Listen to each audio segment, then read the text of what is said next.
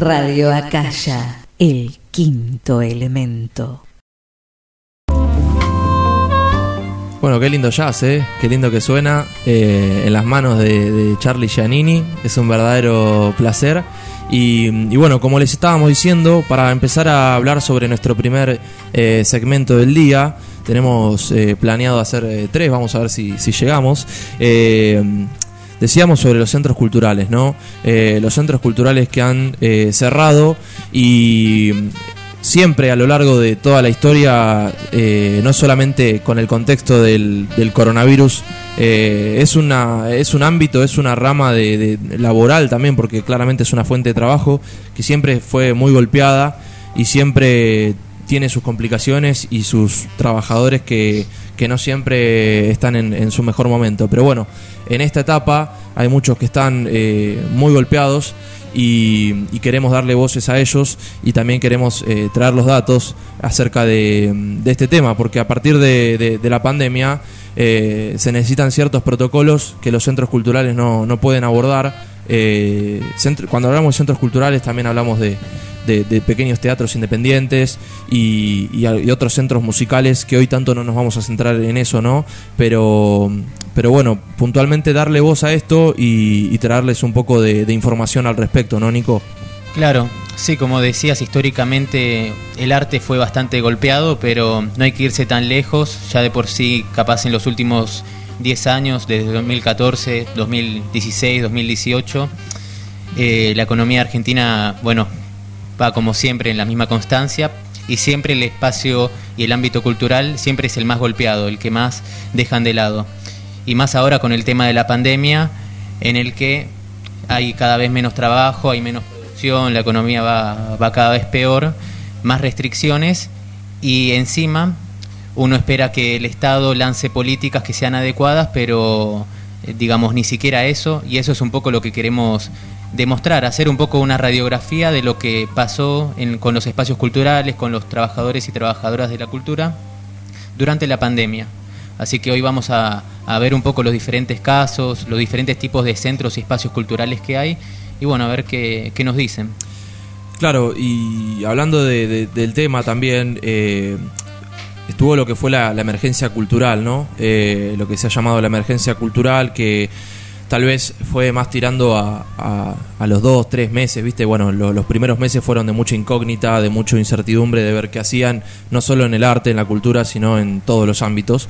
Pero en un momento en el que ya los trabajadores, eh, o gran parte de ellos, eh, como ya vamos a escuchar, eh, por ejemplo, a un, a un colega, a un compañero, perdón, Pablo Mónaco, que habla de la punta del iceberg, ¿no? De lo que son los, porque el arte también es hay arte eh, comercial o, conocido no de, que tienen otra espalda para resguardarse de esto, de estos problemas y, hablando del tema también eh, hubo cierto el reclamo y hubo cierto apoyo por parte del gobierno hubo varios eh, programas sostener cultura y demás que han llegado a miles y miles de, de artistas pero obviamente no se termina de complacer a todos no Sí, sí, exactamente.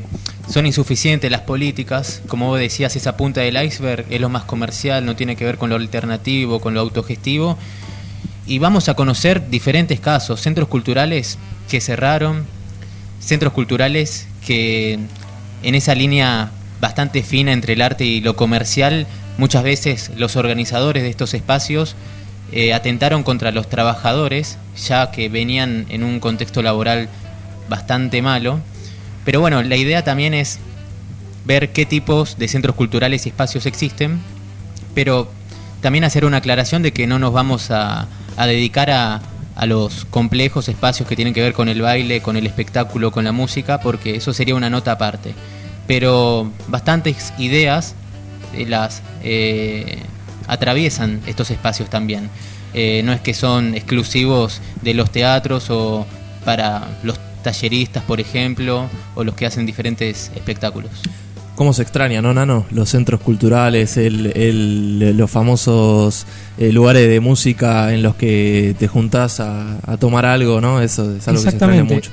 Sirven, porque son espacios, como tal como dice el nombre, es un centro cultural, sirve para ir, ver artistas, compartir un momento ver obras de arte, y falta una medida sistemática que abarque a todos y que pueda asegurar de alguna u otra forma, dentro de lo posible, eh, que se pueda sobrellevar una situación compleja y que golpea todos los, los lados de una sociedad, como es la- una pandemia.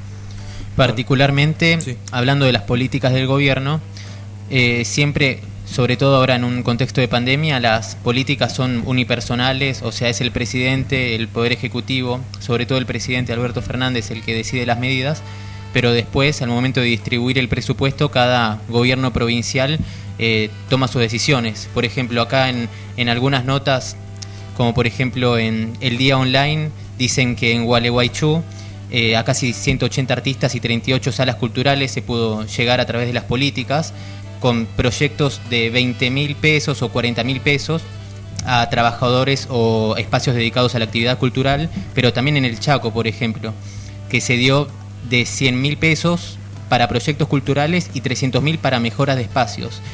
Pero que aún así después vamos a retomar un poco este tema porque más allá de que se tomen estas decisiones, no son nada federales y están apuntados a lo comercial, a los epicentros. Así que No, como decía antes, nunca se llega tal vez a, conformar a todos porque en, en todo el país es algo federal que está lleno de, de trabajadores de la cultura, de, de artesanos, de, de, como vos decís, talleristas, músicos, eh, etcétera. Eh, y se dice ¿no? que hubo un presupuesto de, de 3, mill- 3 millones de pesos y el programa Sostener Cultura que llegó a 3.700 artistas eh, y, y a más de 5.000 espacios, pero uno se pone a pensar en lo grande que es el país y obviamente no, no se llega a, a satisfacer a todos. Eh, por eso, si, si les parece, podemos empezar a, a escuchar alguna de las voces, ¿no, Nico? sí, acá particularmente Radio Acá ya no llegó nada. Digo, avisamos, es como, no sé. El, el sostener cultura. Claro, claro, digo, acá no, nada. Así que bueno, como para hacer una acotación, ¿no? Pero... Con, a- eh, ¿con quiénes hablamos, Nico? Porque primero vamos a escuchar a Diego Singer. ¿Quién es Diego Singer? Bueno, Diego Singer es eh, un tallerista, un divulgador de filosofía, más exactamente, eh, que se dedica justamente a hacer presentaciones en diferentes espacios, eh, en el que, bueno, divulga justamente la práctica de la filosofía. Y nos pareció un caso interesante porque con todo este contexto de la pandemia es uno de los que se pudo refundar o, bueno, transformarse o transformar sus, sus acciones. Y bueno, si, si quieren, escuchamos la primera voz de, de Diego Singer, si les parece. Eh, sí, sí, sé que algunos de ellos han recibido eh, subsidios de- del Ministerio de Cultura de la Nación y no sé si de la ciudad, pero de la Nación seguro hubo un programa que, que fue por abril o mayo en los cuales varios de ellos se anotaron y consiguieron un subsidio. Lo que pasa es que, eh, según tengo entendido también, o sea, ese subsidio fue que por supuesto sirvió, pero mm, quizás pensado para dos meses o tres meses, cuando esto se extiende seis meses o nueve meses, nuevamente sigue siendo insuficiente, pero sí sé que se ha movido bastante en ese sentido en muchos de los centros, sí.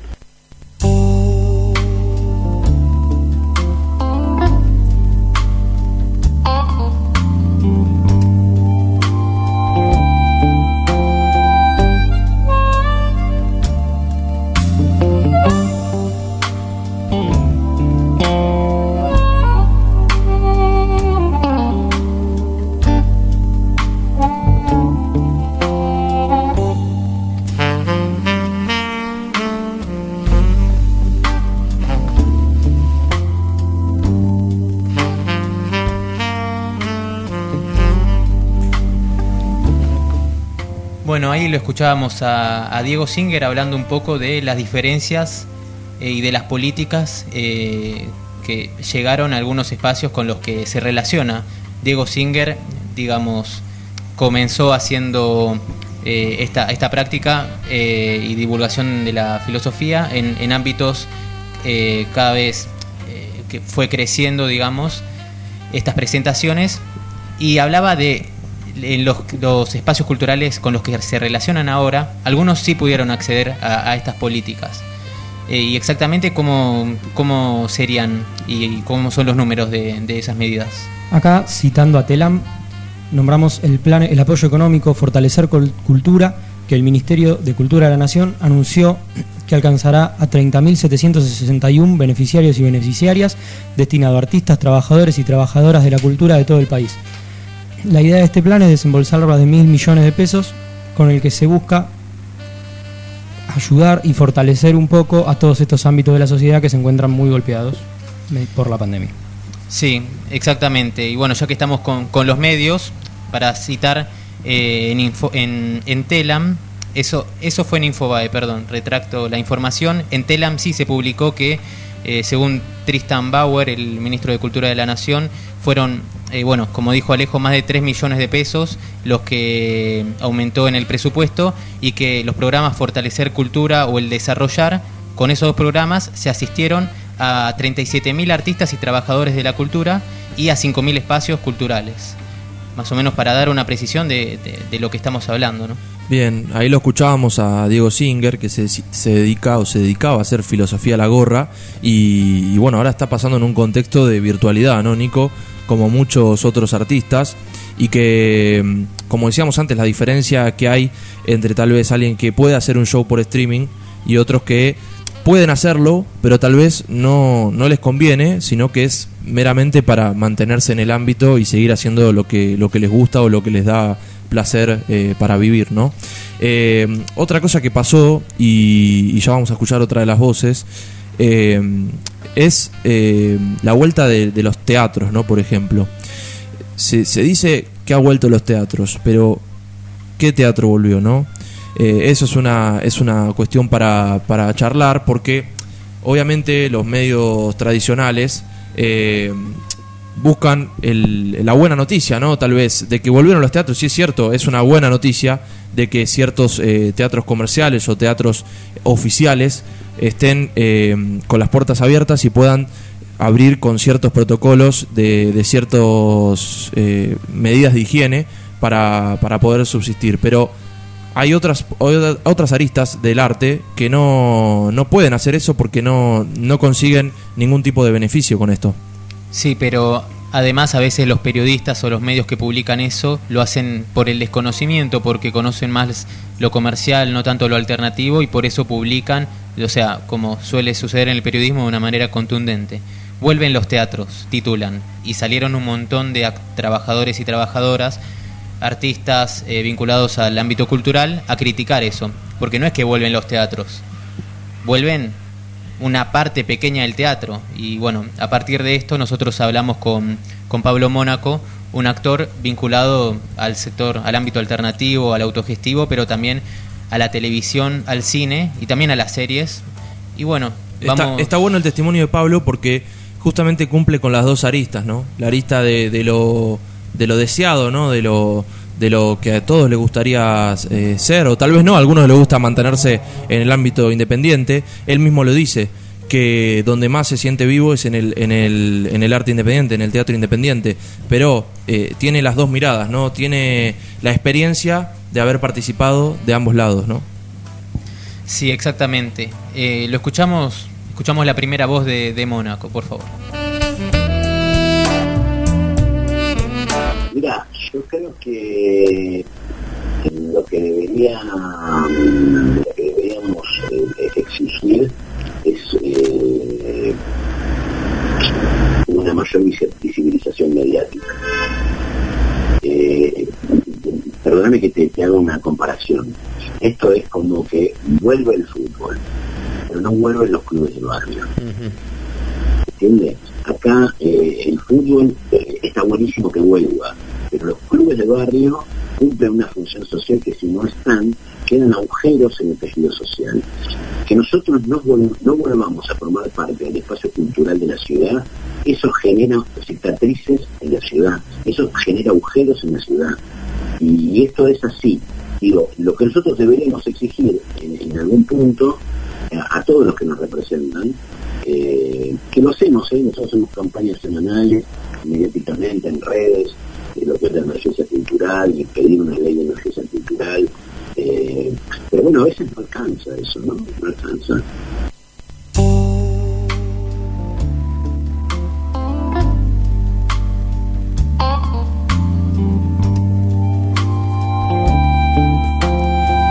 Escuchábamos a Pablo Mónaco, actor, que daba un paralelismo o una metáfora, se puede decir, eh, con los clubes de barrio, ¿no?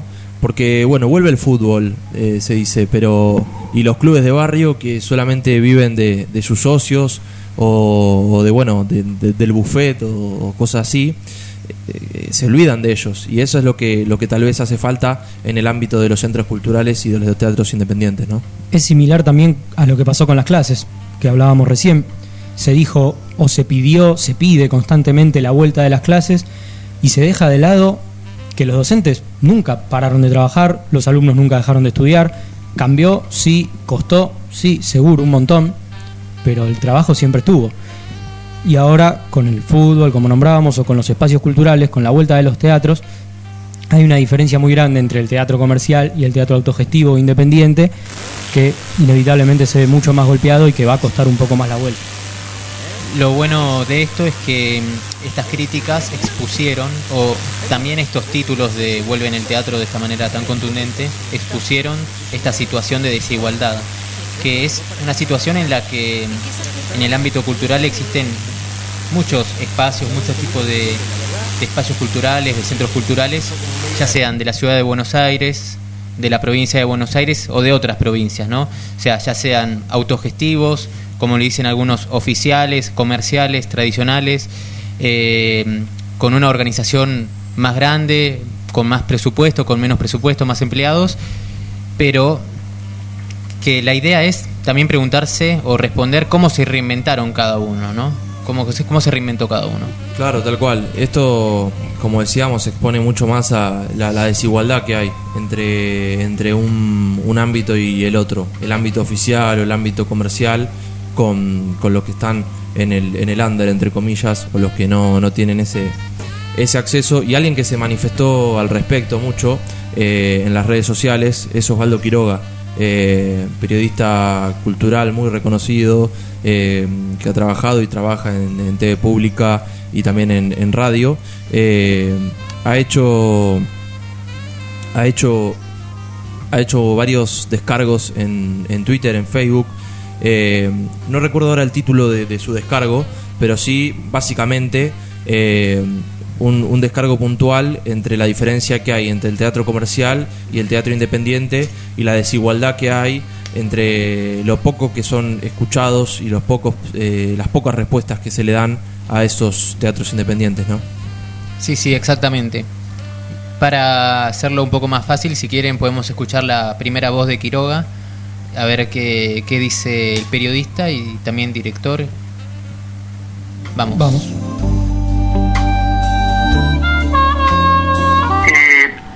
Escribí en una nota en Facebook que, que se está circulando muchísimo, que se titula Es mentira que los teatros están abiertos, o es mentira que los teatros abren.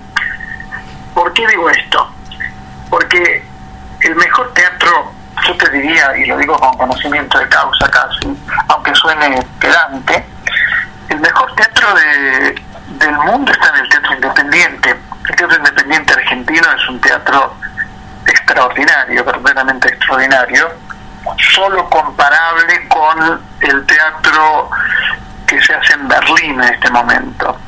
Pero nuestro teatro independiente es un teatro más vital, por ejemplo, que el que se hace en París, que hay pocos grupos de teatro- independiente, ni hablar de Roma, ciudades que conozco, ciudades que he estado precisamente por ver teatro desde hace tanto tiempo. Entonces, el teatro independiente no puede cumplir con los protocolos que le está exigiendo el gobierno de la ciudad. Es imposible, porque no tienen dinero para hacerlo. Yo he dirigido el Teatro IF hasta hace poco tiempo, ahora está cerrado por, por motivos obvios. Y las compañías de teatro independientes son compañías que tienen eh, un, margen cero de ganancia. Cuando termina una obra de teatro, el actor, la actriz, que ponen el cuerpo, que ponen la vida en lo que hacen, que ensayan ocho meses una obra, llevan eh, unos pesos a lo mejor para, para dos porciones de pizza y una, y una gaseosa en la esquina. Esa es la realidad. y el que diga otra cosa o, es, o no sabe o miente. Una de dos, o no sabe o miente, no, no es que estoy hablando de algo que no conozco.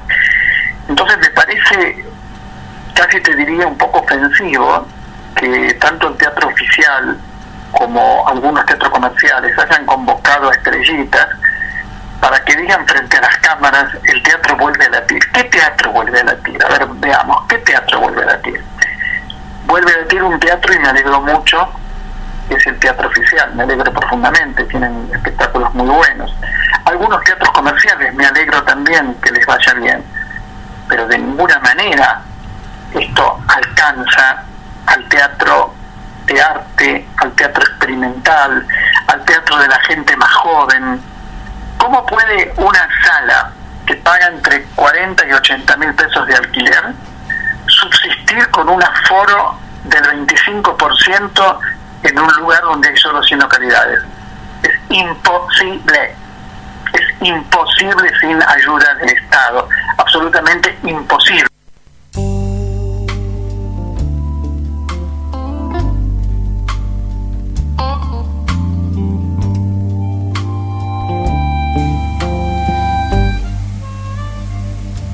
Bueno, ahí lo, lo teníamos al periodista Quiroga hablando un poco sobre las diferencias entre los centros culturales que, como antes decía, pueden haber provinciales de la provincia de- del interior, como se le dice, aunque no me gusta ese término, de Buenos Aires, de la ciudad de Buenos Aires.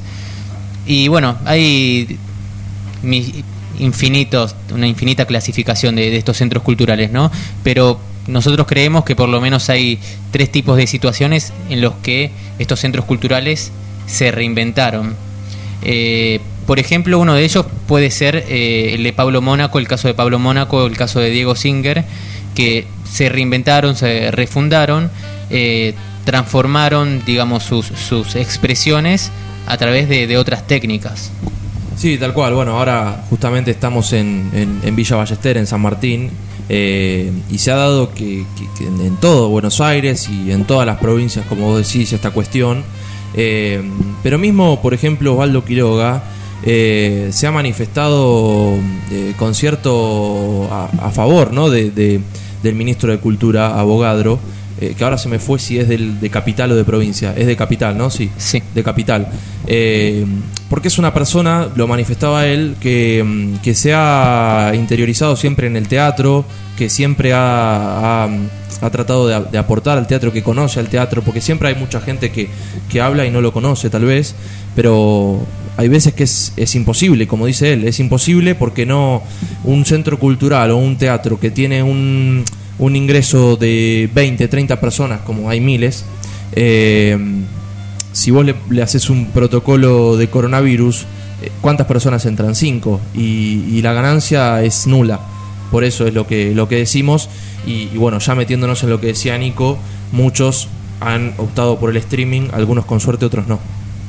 Esto que vos antes decías del elogio al ministro de Cultura por parte de Quiroga, bueno, sabemos que Quiroga es eh, un entendido del tema, aunque no digo que, que tenga la verdad, pero es una verdad fundamentada y que esto puede significar que el ministro de Cultura, aunque quiera y tenga la capacidad de capaz hacerle las leyes adecuadas, no puede, porque quizás las decisiones son más complejas, vienen de arriba, son unipersonales, ya sea del jefe de gobierno de la reta o de la ley que se vota el presupuesto a, a principio de año o, o por parte de, de Alberto Fernández, por ejemplo, ¿no?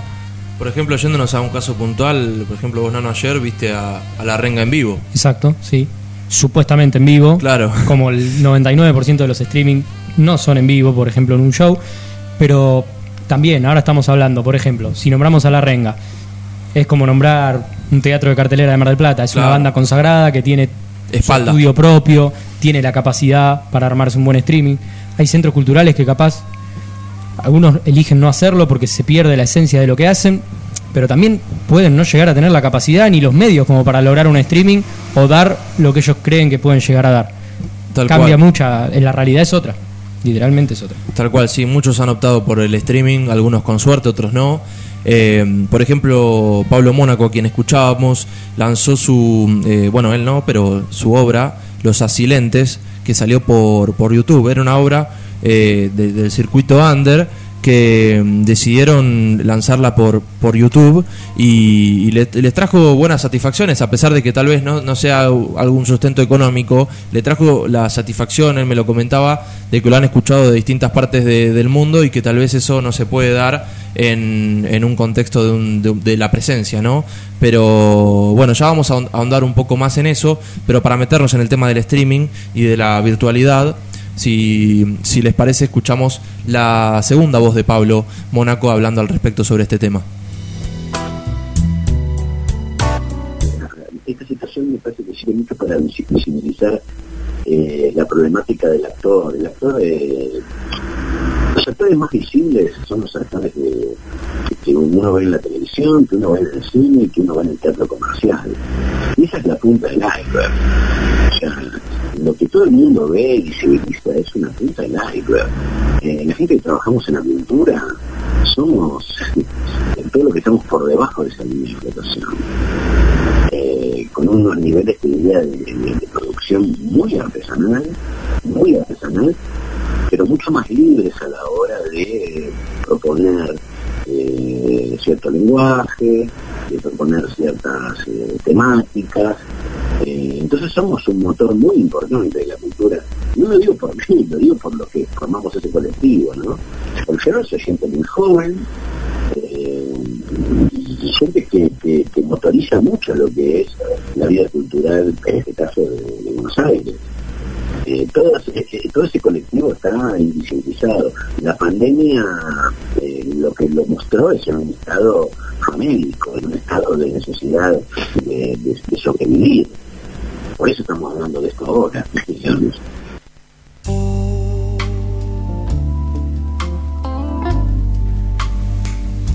Ahí lo escuchábamos a, Pablo Mónaco, actor, que nos comentaba también el tema de, la punta del iceberg, lo que hablábamos al principio, ¿no? de, los que- de la diferencia que hay y, lo que se ha, eh, eh, ha tomado más notori- notoriedad en estos tiempos, de la diferencia entre, entre los centros o, teatros que tienen menos visibilización y los que tienen mucha más o mucha más espalda.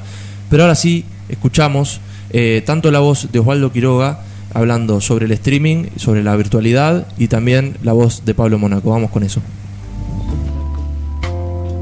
Hablar con la gente del Under me habló todos los días, o sea que todos están viviendo de otra cosa, no sea el teatro. Algunos han inventado algo que a mí no me fascina, pero por supuesto lo apoya muerte, que es los streaming, o sea, un teatro, un teatro que no es teatro, porque el teatro es presencial, debe ser presencial y siempre presencial. El teatro es el cuerpo del actor y el cuerpo del espectador en tensión, eso es el teatro.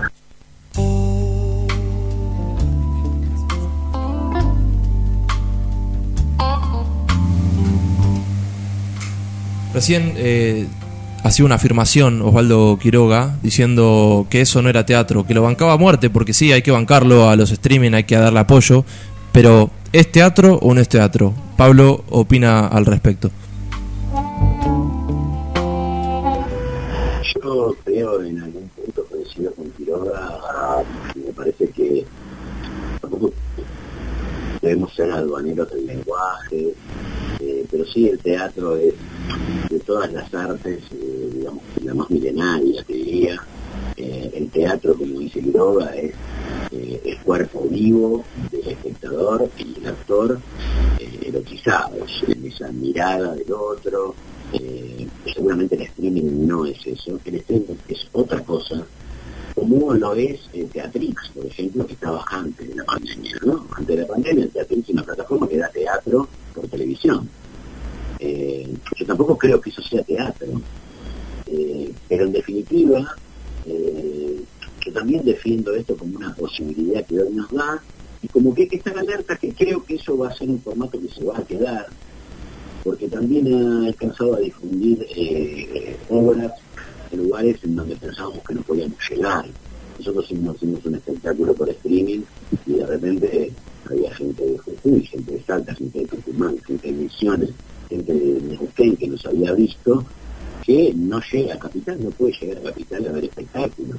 Entonces digo, hay algo de ese formato que también va a quedar, que no se llamará teatro, coincido contigo que eso no es la erotización del actor con el espectador ahí y la mirada del espectador, pero que sí es un formato que hemos encontrado en medio de esta emergencia que nos azota a todos por igual.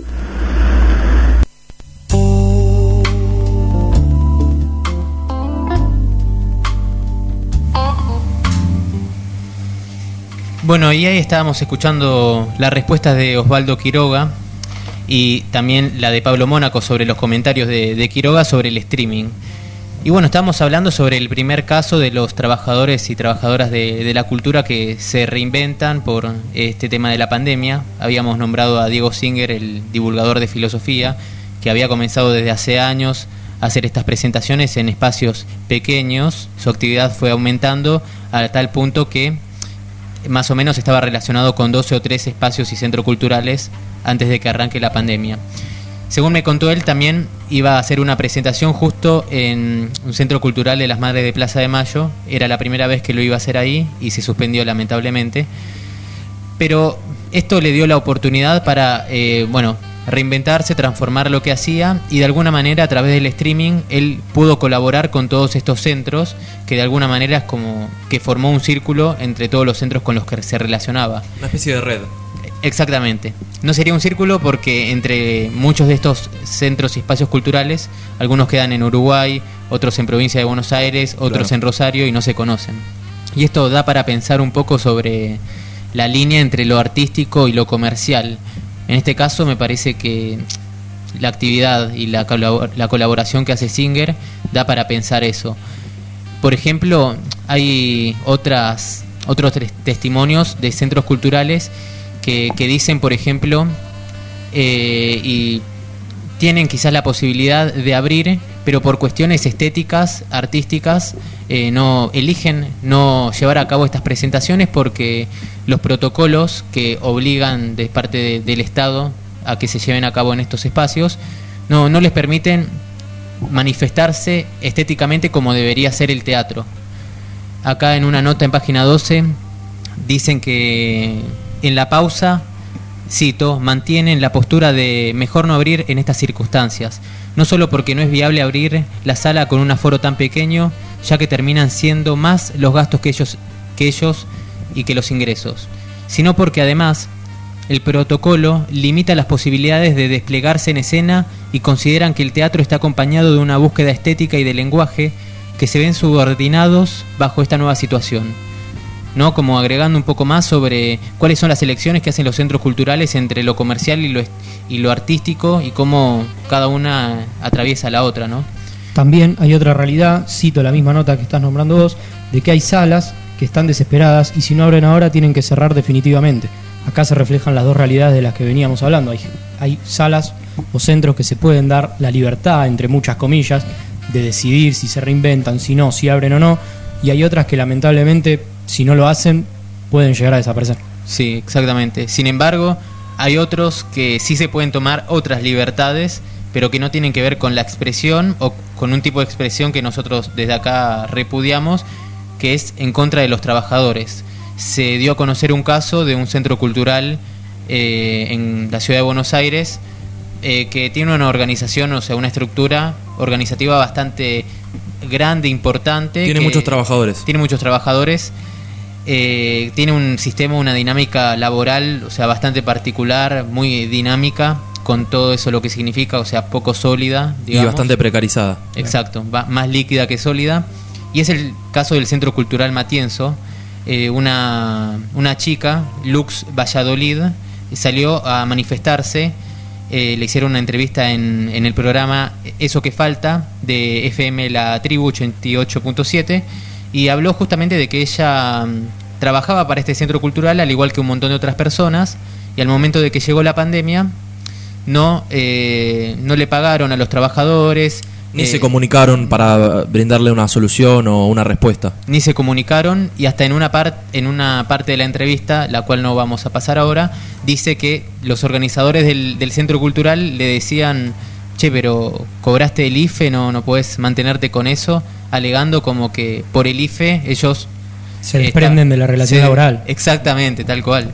Bueno, así que si les parece vamos a conocer eh, esta situación eh, de la voz de Lux Valladolid. De Lux Valladolid. la verdad es que la situación es crítica eh, y lo cierto también es que queda muy eclipsada tras el reclamo eh, que todo el mundo sabrá, es el reclamo generalizado que hace el sector de la cultura independiente al gobierno de la ciudad. Eh, ellos, eh, la dirección de- del espacio, en abril nos llamó por teléfono a diferentes compañeros de, de varias áreas, de comunicación, de gastronomía, de técnica, administración, para avisarnos que nos iban a dejar de pagar.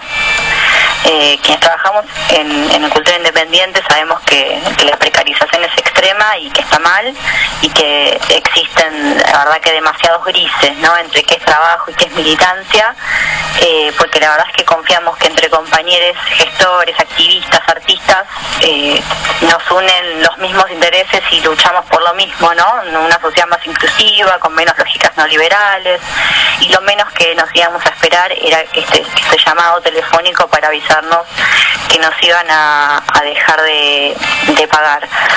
Esto la verdad es que mm, no es nuevo. Eh, esta situación de pandemia, de emergencia sanitaria, lo que hizo fue terminar de, profundizar esta situación de precarización. Eh, la situación de, de- de abuso laboral pasa hace años en este lugar y por eso también salió tanta gente a apoyar y tantos y tantas trabajadoras y trabajadores a, a contar sus, sus testimonios, eh, porque estamos hablando de una serie de situaciones que obviamente se, se desatan por la precarización, ¿no? Hay como, bueno, hay un, todo un sistema, eh, y en detalles, de, de, de- de colaboradores y colaboradores y puntos en los que cada uno va aportando desde donde puede al principio cuando se suma al proyecto y después esa, esa militancia después de un tiempo de, de madurez eh, pasa a, a generarse eh, estas situaciones eh, de, de- abuso, ¿no? Porque terminas trabajando para, para el espacio por un sueldo inhumano, directamente quienes no se animan a decir nada sin remuneración, porque pasa esto también. Me preguntaban por qué, por qué mm, me sentí en la necesidad de, de salir con este descargo y tiene que ver con esto, ¿no? Con, con esto de no animarse a decir nada. Como les dije, esto no pasa ahora, esto es histórico. Eh, esto, esto es histórico y como es un proyecto en el que entra tanta gente y se va tanta gente, es tan dinámico, eh, también lo construyen las personas que lo hacen.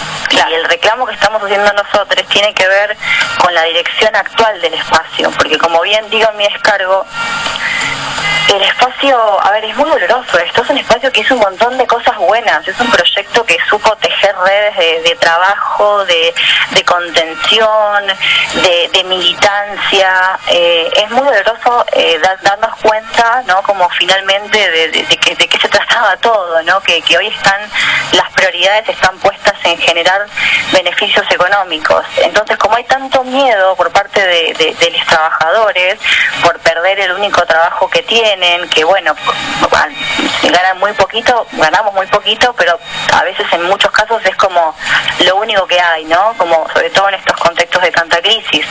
Entonces, el miedo a ser considerado el desleal al proyecto, el miedo a ser señalado por tus compañeros como como como el enemigo, ¿no? Porque hay mucha situación también de dinámicas de coerción, ¿no? Como mucha manipulación, hay mucha culpa, por cómo le vas a reclamar a la cultura, cómo le vas a reclamar a un espacio que trabaja tanto por la cultura y que trabaja tanto por el bienestar de todos los artistas y los gestores, y le- es como un montón de situaciones y muchas capas que, que es fundamental tener una conversación eh, mucho más profunda y empezar a hablar y empezar a, a visibilizar estas situaciones, porque si no, eh, nos quedamos en, en, en patalearle al gobierno y terminamos eh, siendo parte de eso que decimos combatir.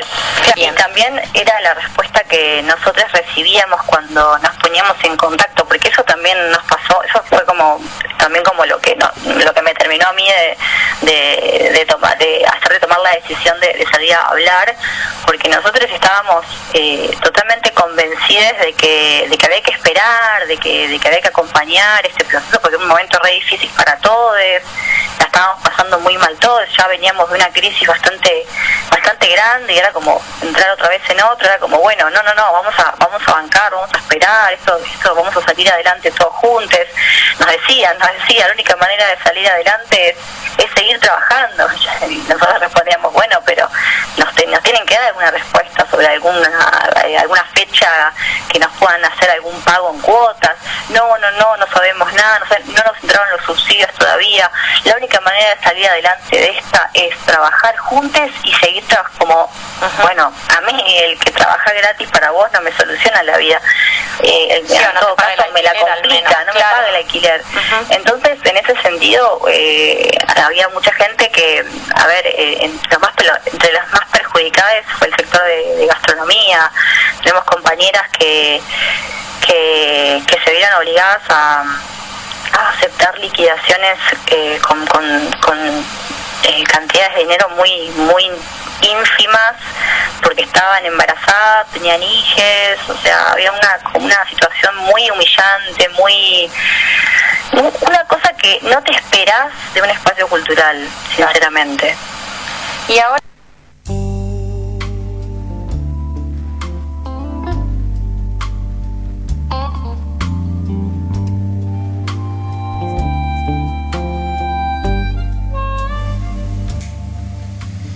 Ahí la escuchábamos a Lux Valladolid en lo que sería el segundo caso de, estos espacios culturales, eh, bueno, en el que lamentablemente a veces existen estas situaciones, estos contextos laborales, eh, que de alguna manera reprimen en diferentes niveles a, los trabajadores.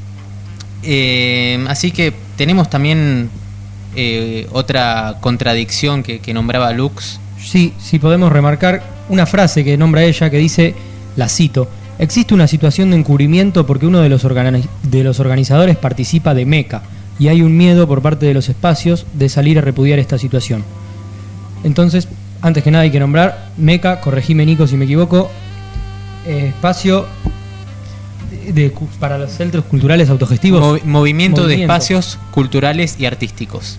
Parecido pero no igual. Es, una organización que, que está relacionado y comprende a, muchos espacios y aparentemente por esta organización, por este vínculo, no salen a manifestarse de los distintos espacios eh, repudiando esta situación. Mismo los primeros meses, citando la entrevista que dio en FM La Tribu, en eso que falta, en eh, los primeros meses de lo que pasaba con Matienzo, ella decía que mm, tenían eh, cierto, cierta compasión con los, con los principales organizadores del Matienzo. Decían como bueno, ya se va a solucionar, bueno, ya, ya va a pasar, esto ya nos va a, dar una respuesta. Entendían su mal momento Y eso nunca llegaba.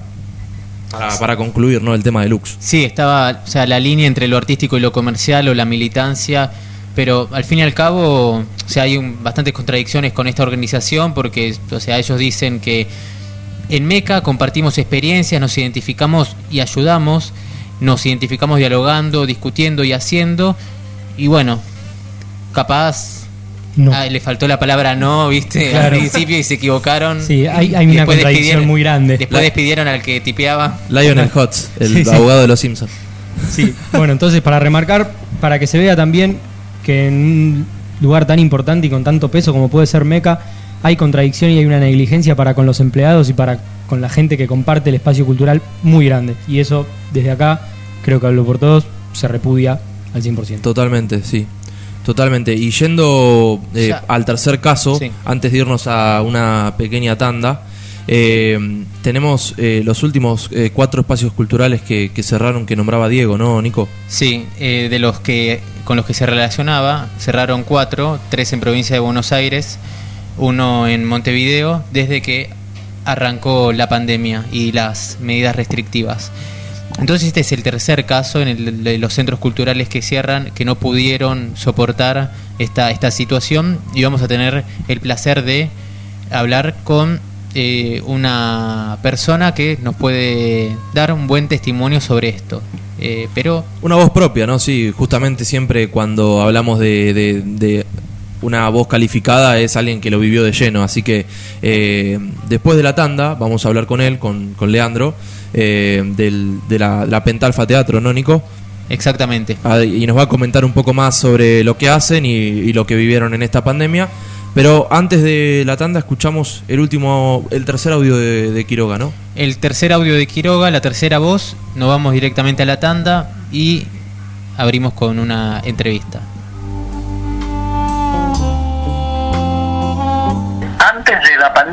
Antes de la pandemia, o sea, prácticamente el año anterior, el técnico que hacía luces en el Teatro IF, yo dirigí el Teatro IF, o sea, conozco el tema, cobraba 900 pesos.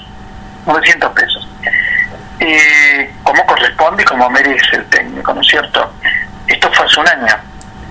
Eh, define en una sala de 100 localidades, con un aforo de 20 personas como mucho, como mucho, 25 personas de público, 30 de público, decime cómo pagas la luz, cómo pagas al técnico, cómo pagas al- a la persona que acomoda gente, cómo pagas a la persona que está en boletería. No me jodan, no me jodan, o sea, no, no mientan, digan las cosas como son. Que yo entiendo que es la pandemia, yo entiendo que es la pandemia, yo apoyo al gobierno de Alberto Fernández y Cristina Fernández, entiendo que es la pandemia, pero no hagamos circo, no hagamos este circo ridículo de que vayan personajes como Cristina Pérez al teatro sonriente, ay, volvió el teatro, pero ¿qué teatro volvió? A ver, contame qué teatro volvió que te escucho. Radio Acaya, el quinto elemento.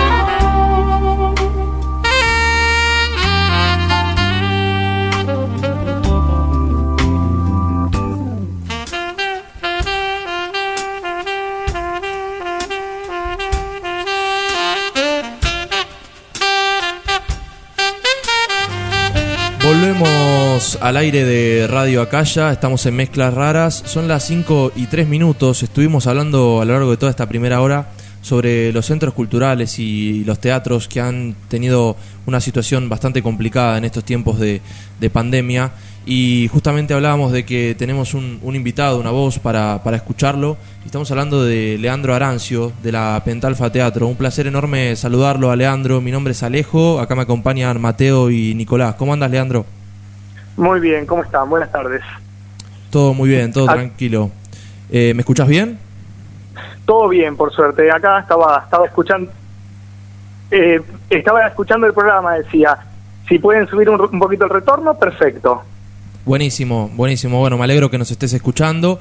Y, y bueno, te quería preguntar para, para empezar, eh, ¿cómo fue la, la situación, para hacer una, una comparación tal vez, eh, previa a lo que fue el- la pandemia, el, coronavirus, de lo que vivía la, la Pentalfa Teatro, a qué se dedicaban y, y qué pasó a raíz de, de lo que fue la pandemia, ¿no? Bien, mira, bueno, para empezar te cuento que eh, es un poco lo que decía el colega que estaba hablando antes sobre la situación precaria de los teatros, ¿no? Los teatros independientes siempre son eh, autogestivos, a pulmón, es un trabajo en conjunto desde la comunidad, desde toda la gente que lo integra, incluso sumándose eh, alumnos de los talleres, eh, gente, vecinos que tienen ganas de sumar a la cultura. Es un espacio de aporte eh, en comunidad que sí difícilmente termina siendo redituable. Normalmente estos espacios trabajamos eh, a la gorra, por ejemplo, o con entradas realmente económicas, eh, apuntando siempre a lo popular, a que nadie se pierda el acceso al teatro y demás cuestiones. Entonces, eh, como siempre está puesto el corazón en juego y, siempre prima ahí la pasión, digamos que uno lleva adelante el proyecto a pesar de estas dificultades económicas que son inherentes al proyecto del teatro independiente. Están siempre. Te pregunto, Nicolás, te- eh, Leandro, perdón, te saluda Mateo Leandro. y te consulto. ¿Hubo alguna medida del Estado que abarque o que alcance al centro cultural en el que formabas parte? Mira, la, la verdad es que sí, eh, aparecieron algunos subsidios, como ustedes mencionaban al principio del programa, el sostener, el, el podestar, el desarrollar del Ministerio de Cultura de la Nación, que eh, a nosotros nos llegó afortunadamente, lo que nos permitió eh, ir cubriendo los primeros meses de, de, alquiler. Lo que pasa es que, como mencionaba anteriormente Diego Sincer, lamentablemente estas ayudas, cuando estamos inmersos en un cierre de tantos meses, hace que sea imposible sostener el espacio. Porque tenemos todos los gastos comunes a cualquier local que se alquila, alquiler, eh, los servicios, los empleados, y, y, eso hace que sea imposible sostenerlo. Termina la ayuda económica no termina alcanzando, lamentablemente. Leandro, ¿y en qué punto ustedes dijeron basta en el que la Pentalfa no, no pudo seguir realizando estas presentaciones?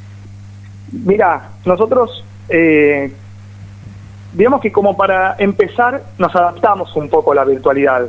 Intentamos pasar nuestros talleres a dar clases de teatro por Zoom, cosa que en esencia ya es inexistente, por decirlo de alguna manera. Las clases de teatro son presenciales, como lo es el teatro.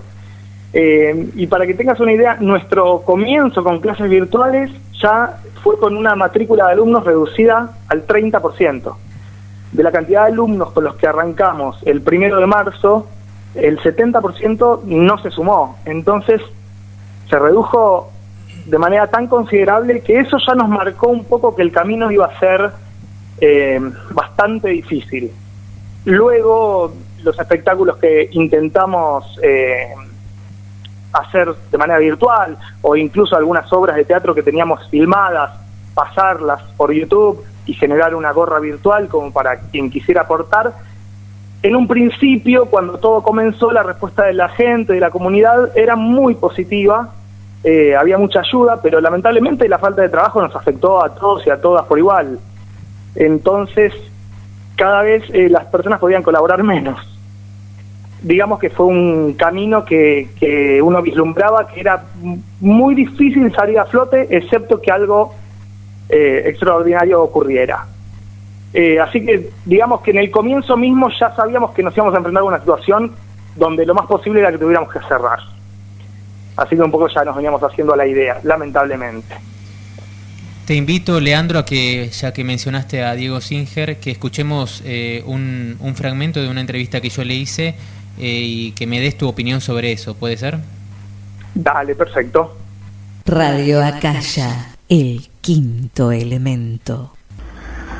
Bueno, creo que son, son historias diferentes, muy diferentes, eh, pero eh, yo supongo que, es una, una, como decía, una combinación entre la difícil situación económica y el tiempo que en muchos casos estaba, ¿no? estaba implicado en el, en el mantenerlos y estar eh, al pie del cañón todo, todas las semanas, ¿no? Entonces, eh, me parece que fue una combinación, pero en algunos casos, digamos, no, no, diría que hay un, digamos, un fenómeno general, me parece que esto afecta de modo diferente a cada, a cada lugar. Y bueno, los, los espacios de, de, la ciudad de Buenos Aires, que en este caso son el JJ Circuito Cultural, que de hecho hoy cumple tres años, eh, y Club Cultural Matienzo son espacios muy grandes también, ¿sí?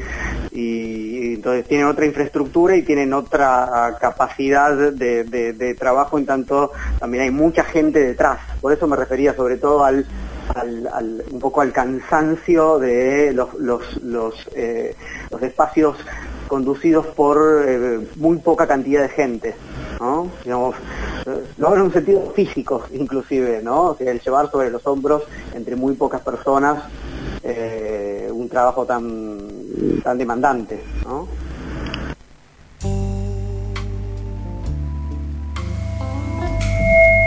Volvemos volvemos al aire de Radio Acaya, estamos hablando con Leandro Arancio, eh, ex organizador de la Pentalfa. Eh, Leandro, ¿qué, ¿qué opinas de estas declaraciones de, de Singer? ¿Opinas que el cansancio, además de lo económico, fue un factor fundamental para que hayan cerrado? ¿Y cómo ves este, este factor del cansancio en centros culturales quizás con más difusión, con más respaldo en comparación a quizás eh, otros centros culturales como la Pentalfa? Mira, en principio me, te pido permiso para decir que eh, Diego Singer ha hecho un trabajo, la verdad, eh, invaluable. Eh, se puso al hombro el proyecto de Filosofía la Gorda de manera virtual en apoyo a los centros culturales. La verdad que es admirable el, laburo que ha hecho, de, muchísima empatía con todos los espacios. Eso en principio. Luego te, te comento, mira, sí, el cansancio físico totalmente existe, somos pocas personas generalmente eh, sosteniendo estos, estos lugares que están, ya te digo, demasiado concurridos positivamente, digo, ¿no? Por eh, la comunidad que se pone al hombro, se pone la camiseta para con el proyecto, pero que tiene sus laburos aparte. Que lo mismo ocurre, con, te diría, con la mayoría de los dueños de los espacios. Eh, la gran mayoría tenemos otros trabajos o tenemos que hacer otras cosas porque no termina siendo redituable y el cansancio físico se hace presente cuando eh, no solo uno está dirigiendo una obra, sino que también estás, eh, no sé, eh, poniendo Durlock o estás ocupándote del, stock o haciendo los trámites de habilitación, o, digamos, es un... Son varios trabajos en uno, por decirlo de alguna manera.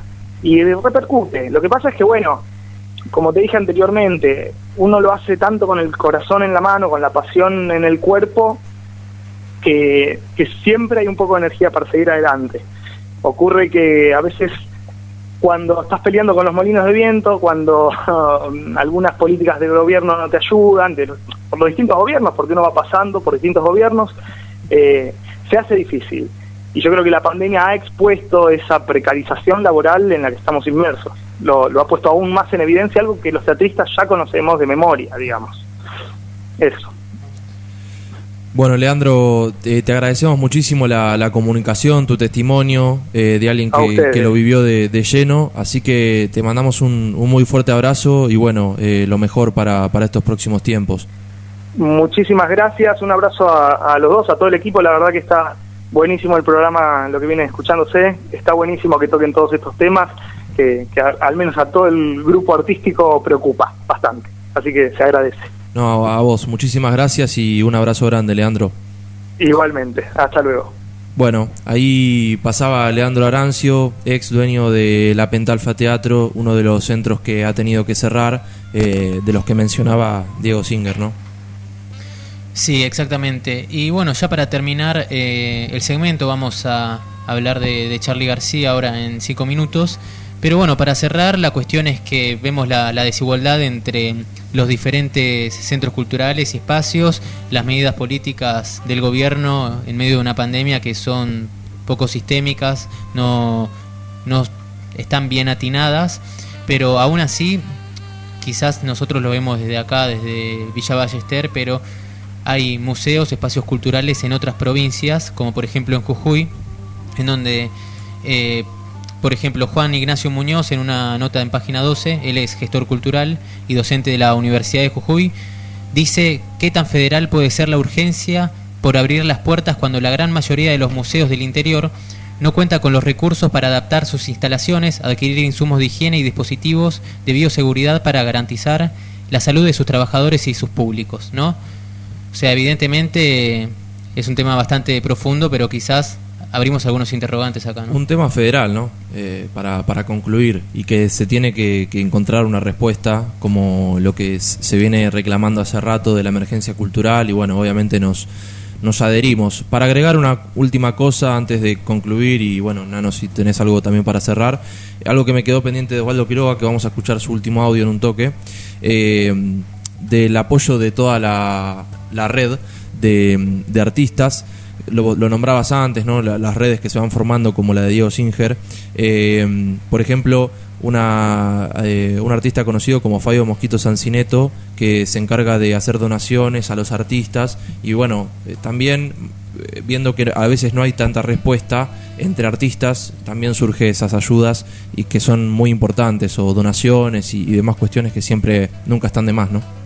Perfecto. Yo para cerrar quería repetir capaz un poco lo que decía recién Nicolás, eh, marcar que esto es un tema que una la desigualdad dentro del espacio cultural viene de hace rato y esperemos que esto sirva como para tocar fondo y que sea de acá para arriba, que se pueda mejorar, que las políticas dejen de ser insuficientes, porque como nos contaba recién Leandro, las políticas estuvieron, los alcanzó algún subsidio del Estado, pero eso no alcanza. Entonces, esperemos que sea de acá para adelante y de acá para arriba para todos los espacios culturales, musicales, etcétera. Si quieren escuchar o claro. ¿Qué, qué es lo que pasa entonces cuando el Estado no, no apunta bien las políticas por sea la causa que sea? Bueno, ahí las organizaciones, las asociaciones como las de asociaciones de actores tienen y deben tener una- un rol más activo con respecto al, a- al Estado. Quizás ya lo tienen, pero deben ser más insistentes. Por eso vamos a escuchar al aire- en el aire de, de Radio Acaya. Desde Mezclas Raras vamos a escuchar el testimonio de, Osvaldo Quiroga perdón, y la respuesta de Pablo Mónaco con respecto al rol de las organizaciones. Muchas gracias por escucharnos y volvemos a hablar de Charlie García.